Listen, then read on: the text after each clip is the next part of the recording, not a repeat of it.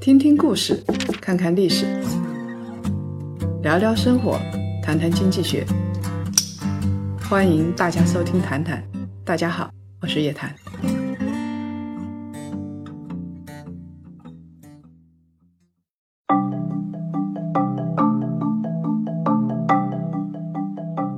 大家好，我是财经女侠叶檀。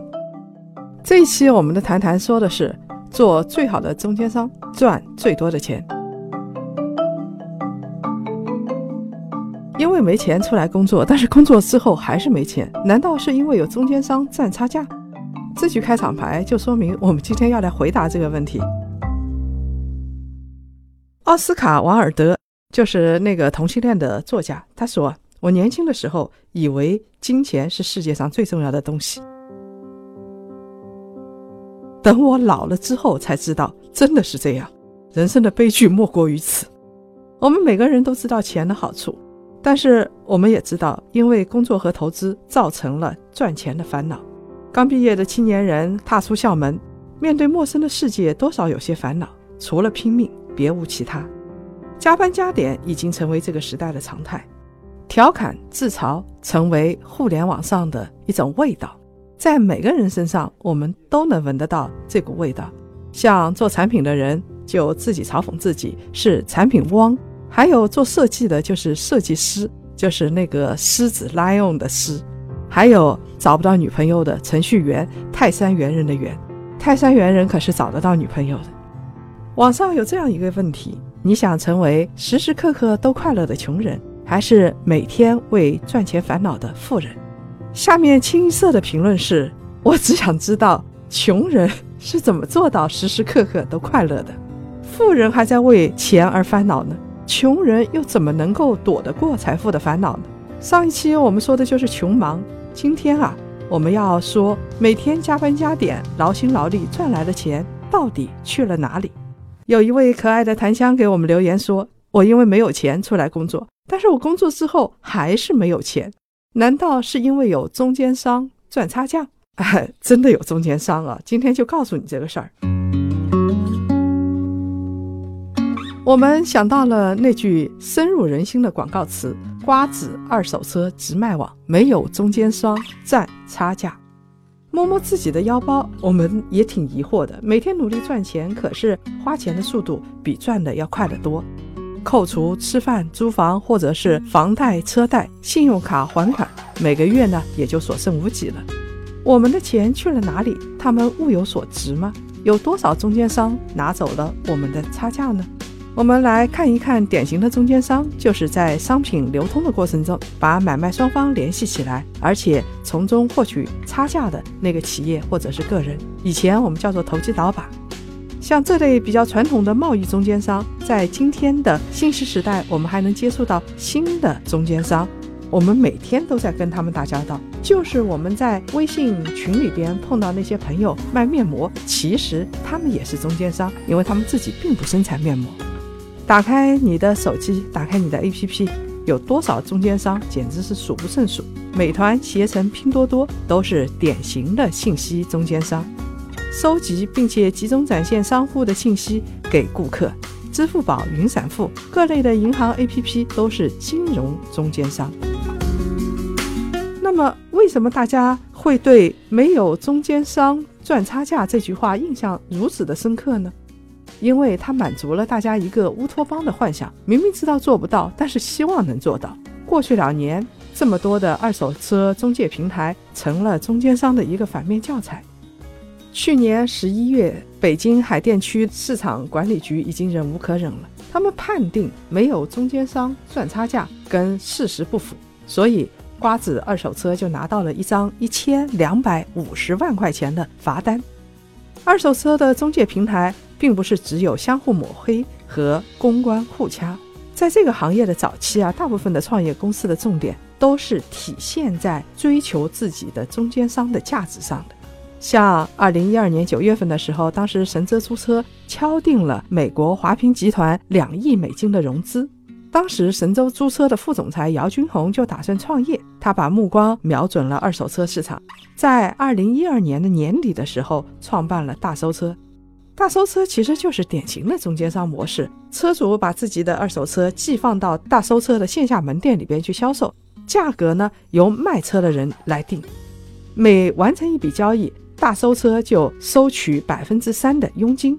那时候优信二手车还刚刚起步，杨浩勇还没有创立瓜子，正带着赶集网去纽交所 IPO，李健的人人车也还没有诞生。最早入局二手车市场的几个玩家，大搜车很快就拿到了两轮融资。可是，在实际操作的时候，姚军红就发现了，在 C to C 的模式之下，即使投入大量的人力物力，营收也是不及预期的。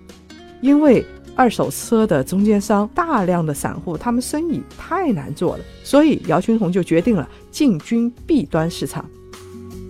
二零一四年的时候。大搜车呢，就关掉了自己唯一的线下店，把自己的全部精力都放到了线上，主要是为车商提供全方位的业务服务，帮助大小二手车商提升他们的盈利能力，做到数据匹配。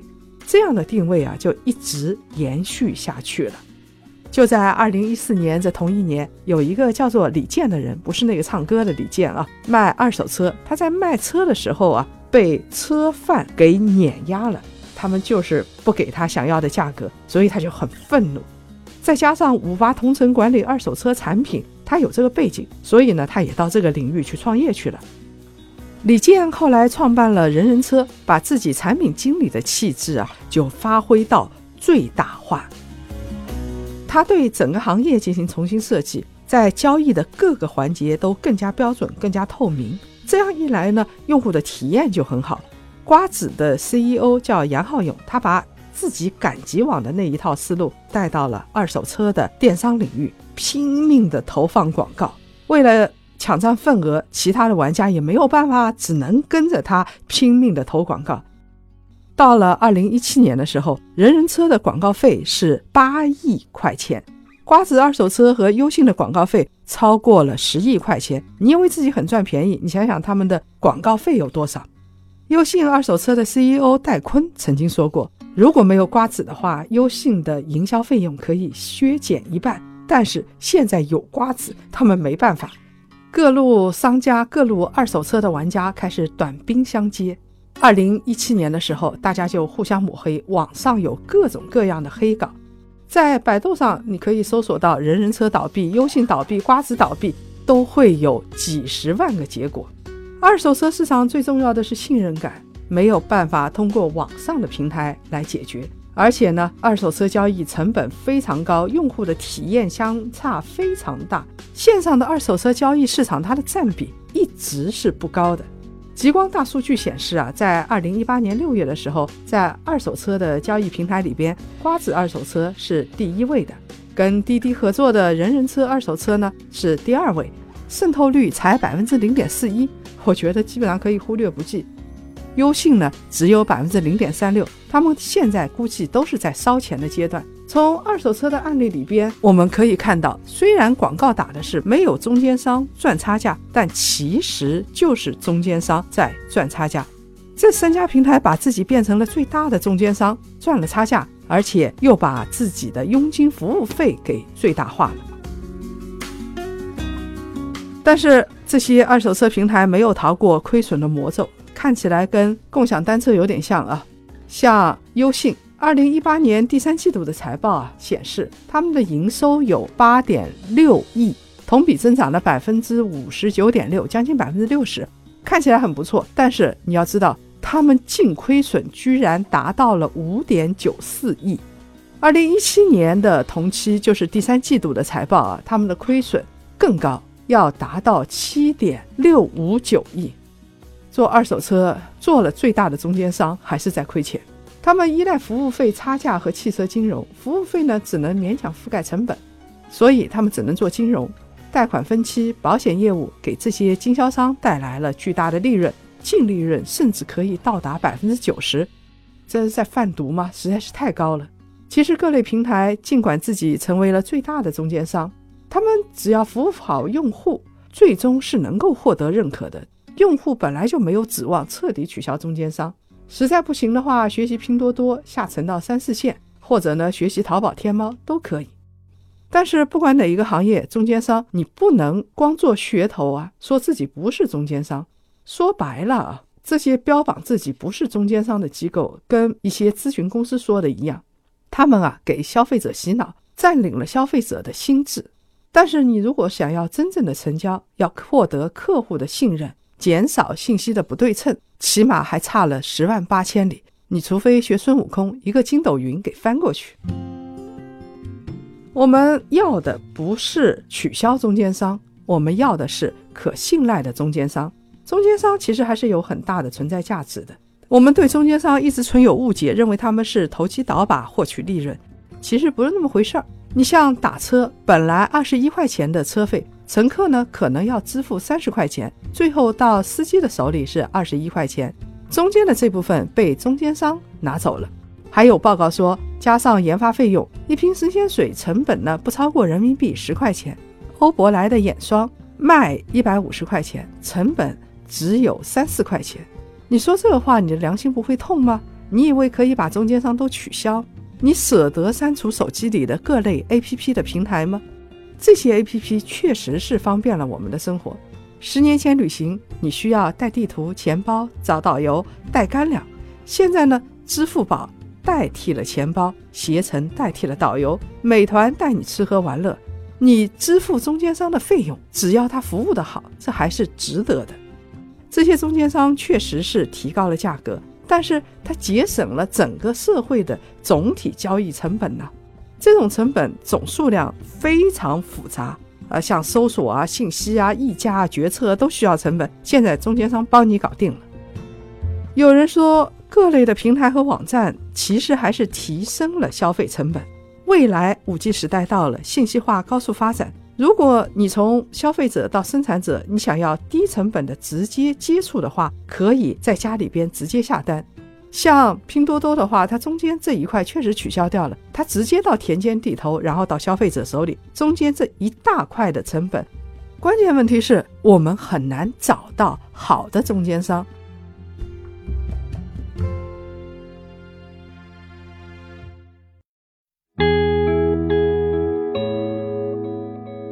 前段时间有一本电影火遍了全国，叫做《我不是药神》，他就是做印度仿制药的中间商，赚取了大量的差价。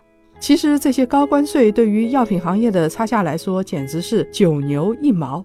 厂商关税赚的钱都没有中间商赚得多。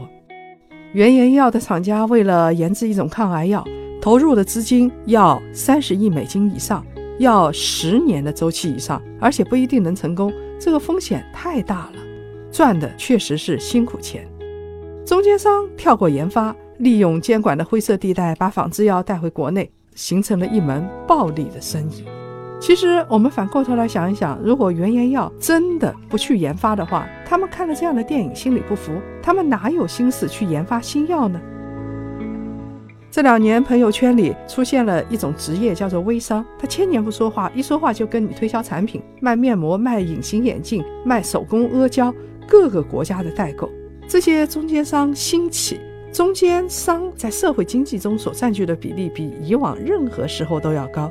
但是我们并不会特别讨厌他们，因为觉得这些互联网的中间商缩短了我们和厂家之间的距离，打破了时空的限制，而且让我们的信息更加的平等了。这两年，大街小巷开启了月嫂中心、家政代理，应有尽有。这些其实也是中间商。你会发现，现在是一个人人都想做中间商的时代。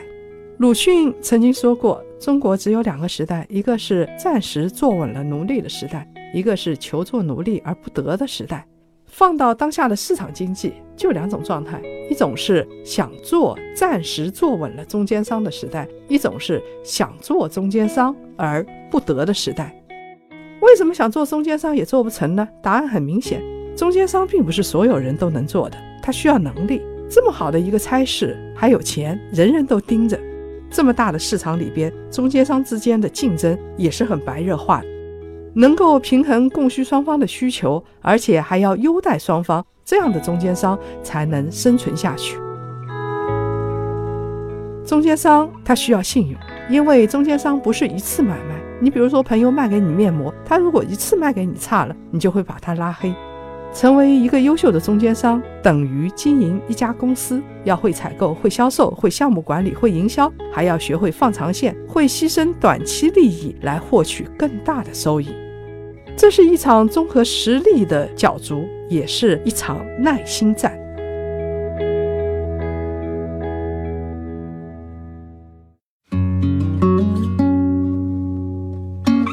所以，我们的最后一个问题来了。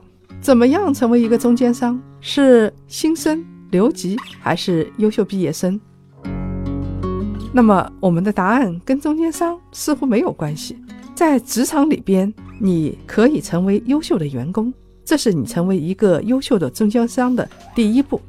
你得是一个优秀的产品经理，平衡好公司、个人和客户之间的关系，对于某一个行业有非常深入的了解。这样子，你离优秀的中间商就近了一大步。